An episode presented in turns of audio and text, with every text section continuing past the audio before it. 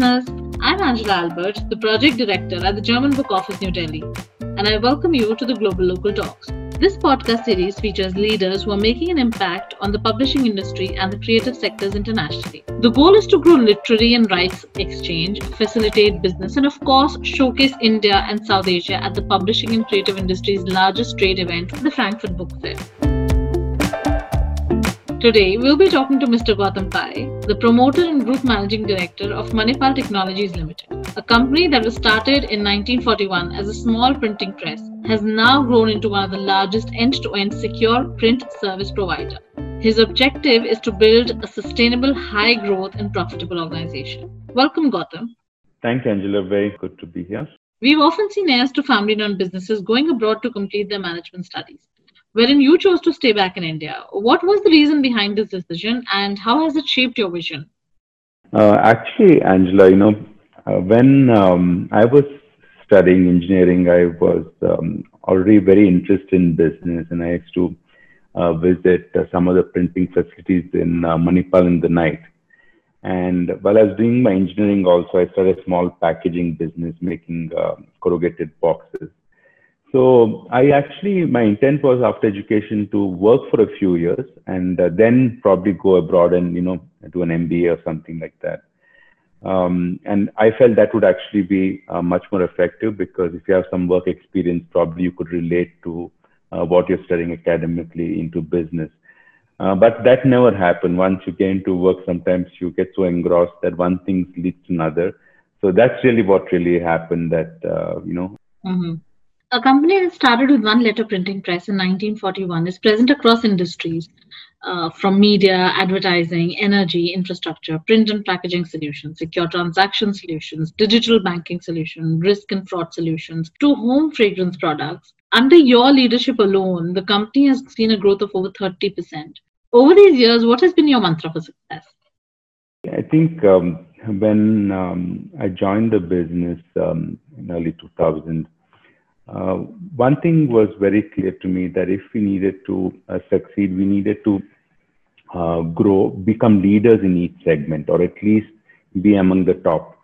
And if we have to succeed and uh, have diverse businesses, but also be leaders, you basically need to really have a lot of ba- management bandwidth and good leadership. So the whole focus has really been, I think, around creating um, a platform where we have talented people and give them the opportunity to succeed. So I think that's been the whole philosophy, having finding talented people who have their own aspirations and creating an environment where they can succeed. So I would say that's the number one thing which I think has worked for us, and that's what we uh, really constantly focus on.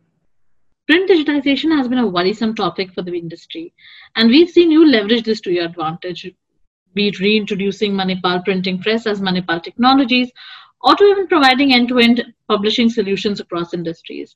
How have you been able to balance the growth and maintain sustainable business? You know, um, we actually set um, our own limitations, right? It's basically the business is based on our own definition.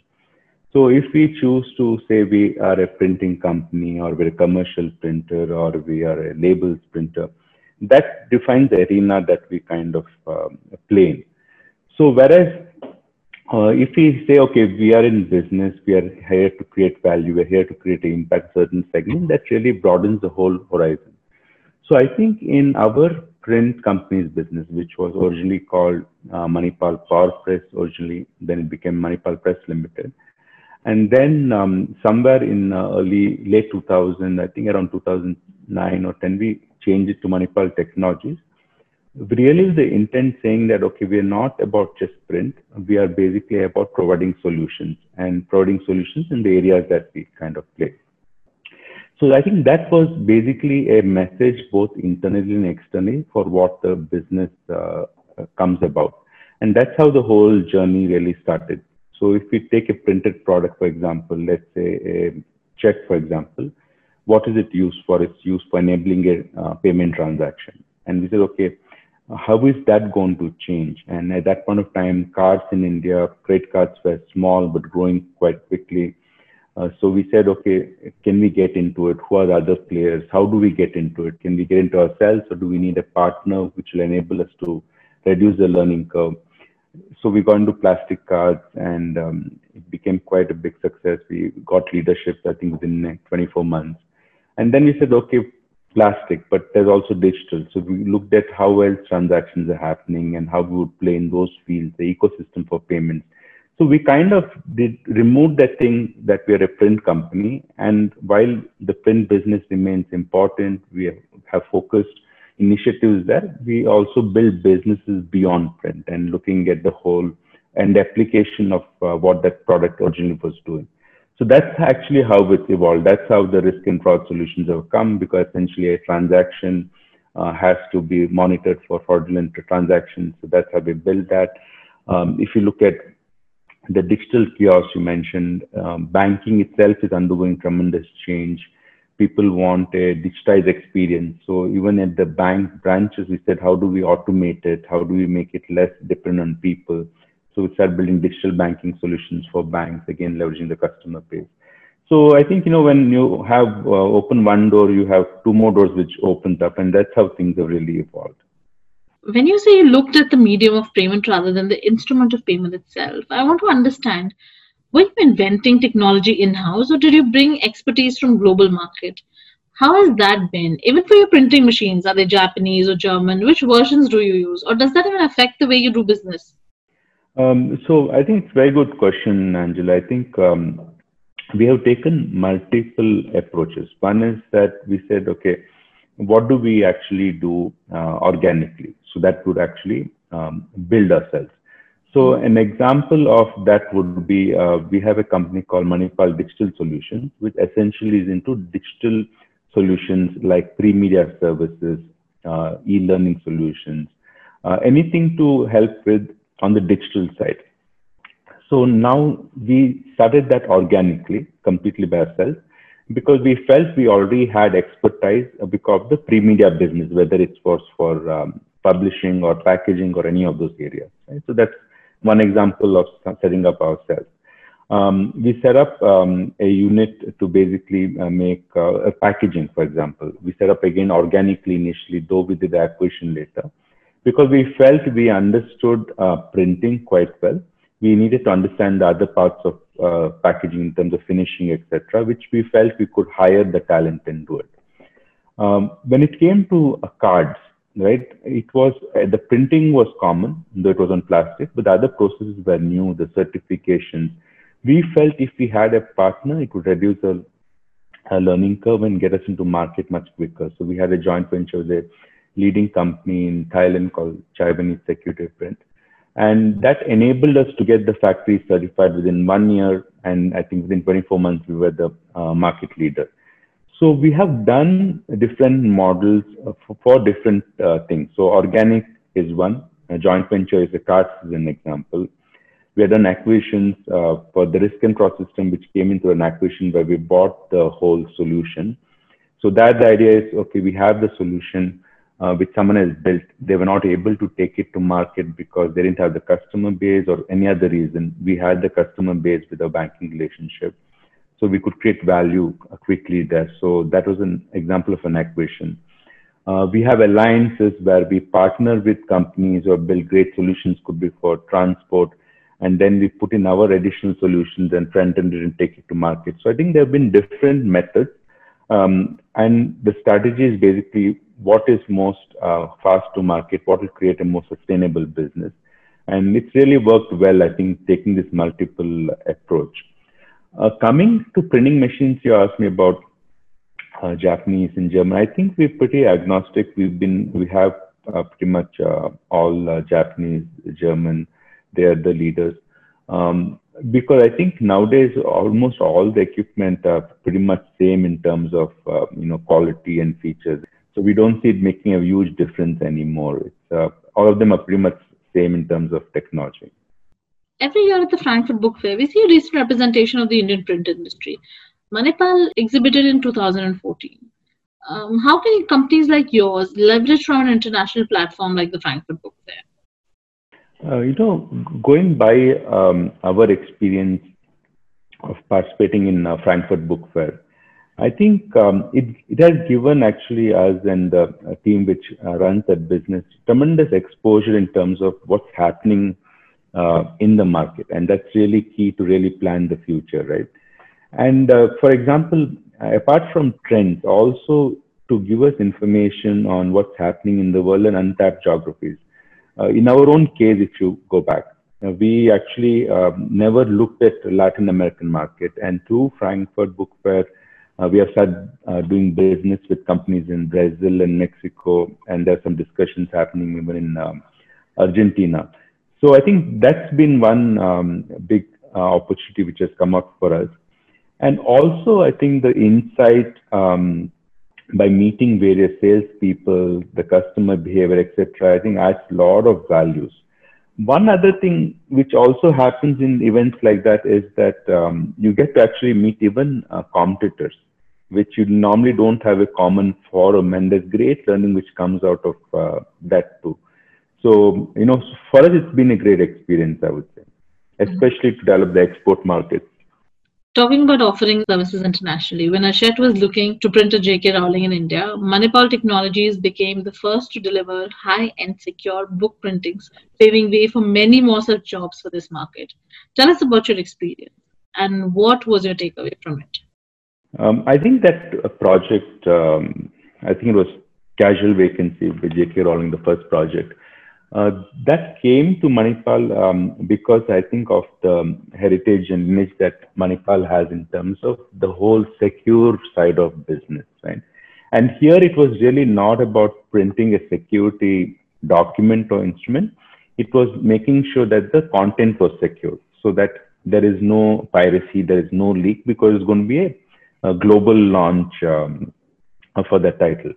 So I think that's where it came in. And um, I think our experience of uh, securely handling a content information really played a way there.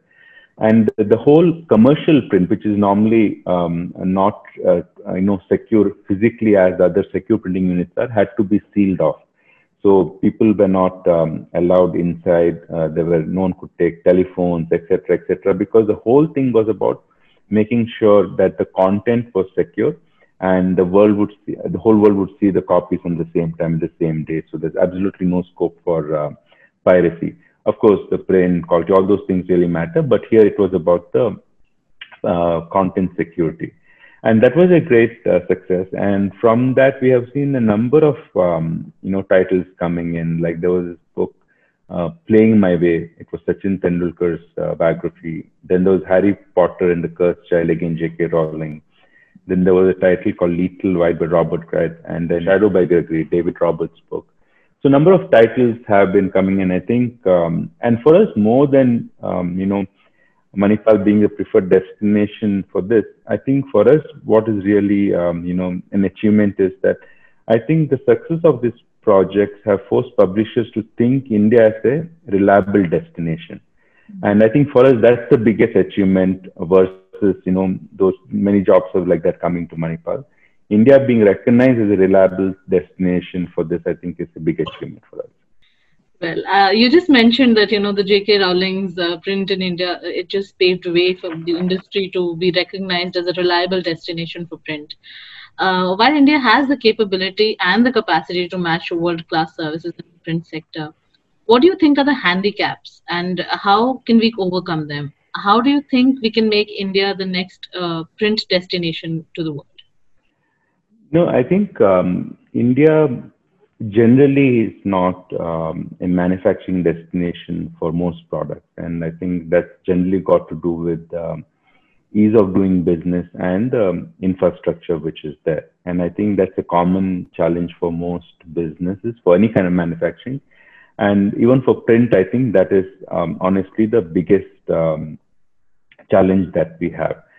Um, specific other nuances could be that also that we don't have scale compared to um, countries, uh, especially China. I think China is the biggest uh, manufacturer Indian companies don't have scale. We are very small. Um, but if I have to say that what has to change, it has to be ease of doing business and infrastructure. Uh, single two things I think can make a huge, huge uh, difference. Otherwise, I think compared to other countries, India has a lot of strengths because we have our own uh, growing market internally, have, which is because of the demographics that we have. We have 260 million school-going, um, you know, children with 1.5 million schools in the country.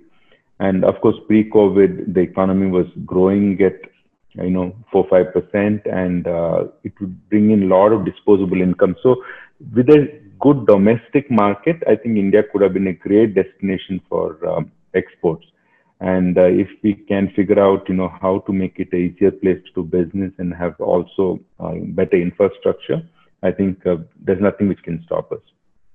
Well, if you talk about business, there there are no businesses without risks. There is no success without failure. What has been your biggest failure, or and how did you overcome it? I mean, many of the businesses um, Angela, which uh, you know started, have not worked. And many, for example, um, one of my initial uh, businesses was in uh, e- in the e-commerce space, and this was during the dot com um, area. I think 99 or 2000. It just uh, did not work, and uh, and that time when the whole dot com burst happened, also um, that even during that time we had um, invested in SMS based banking uh, today, mobile banking is standard, but sometimes being early also can be a complete disaster. So it was very, very difficult. On the print side, um, we had set up this chain called Digigo, which was, uh, you know, going to be something like uh, a Kinko's or something like that, where you have, um, you know, franchisees. Um, we just couldn't scale it up, so we actually converted it into, a, you know, a hub for our corporate customers. So I, I think there have been number of failures and each time you learn from that and you become you know come out stronger and uh, it's just that i think for us out of you know uh, 10 if we can get at least 6 or 7 to work then we are kind of good and lucky. That's how i would put it. So there have been a number of failures but basically you learn from it. Maybe you don't talk about too much but you always learn from it yeah. So your you, you could uh, basically summarize your failures as your cost of learning.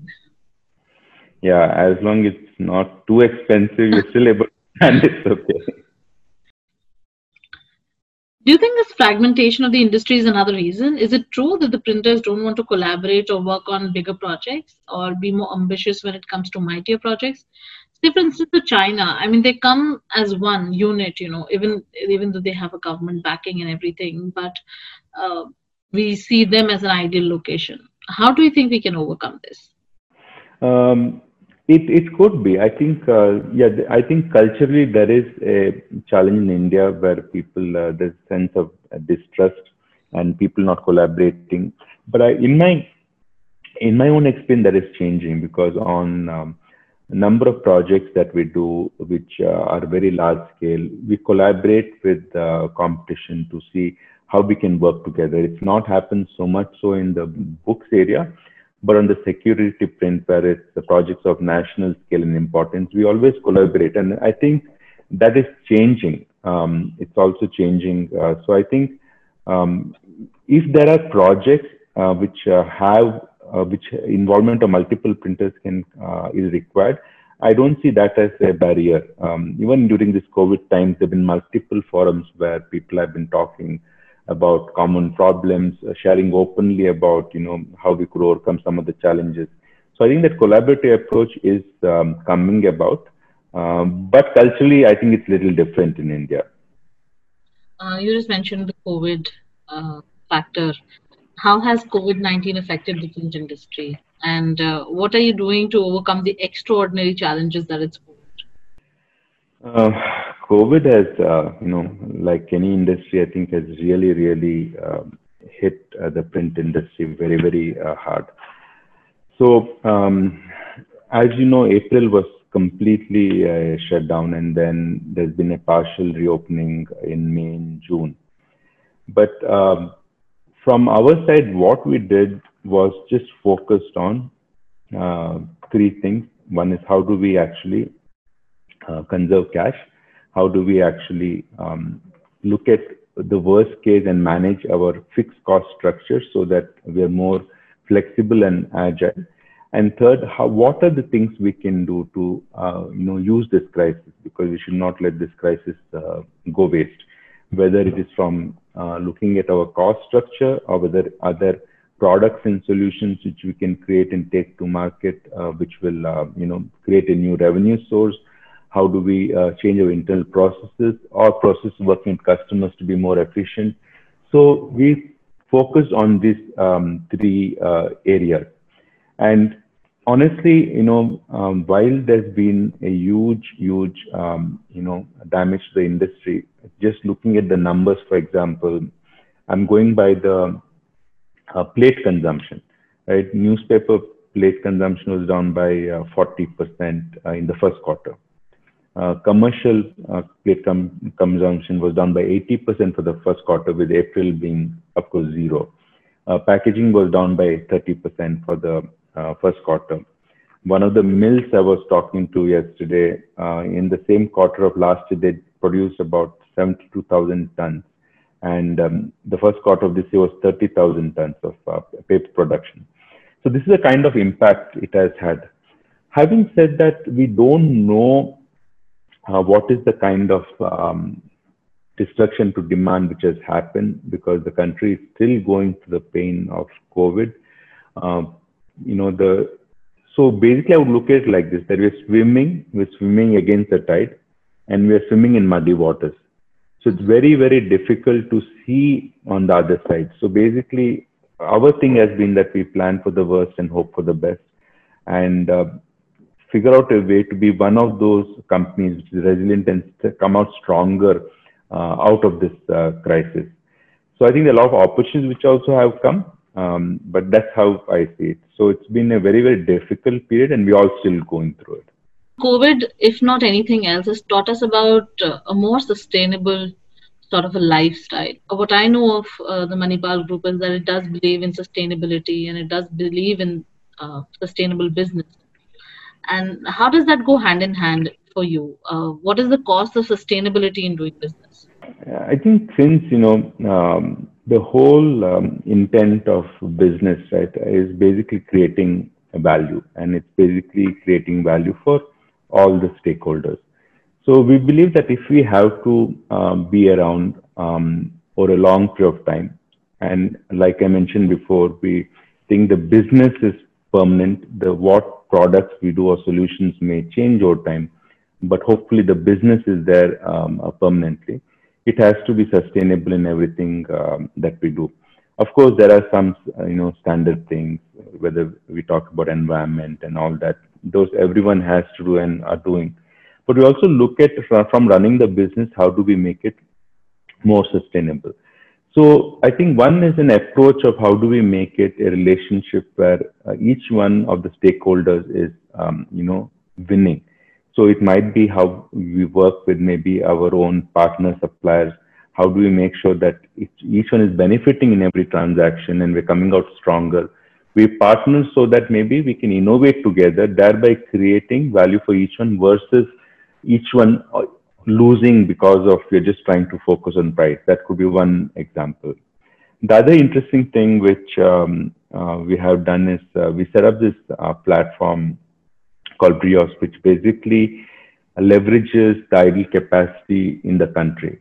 We have a lot of investments gone in, like you mentioned earlier, there's a lot of fragmented players.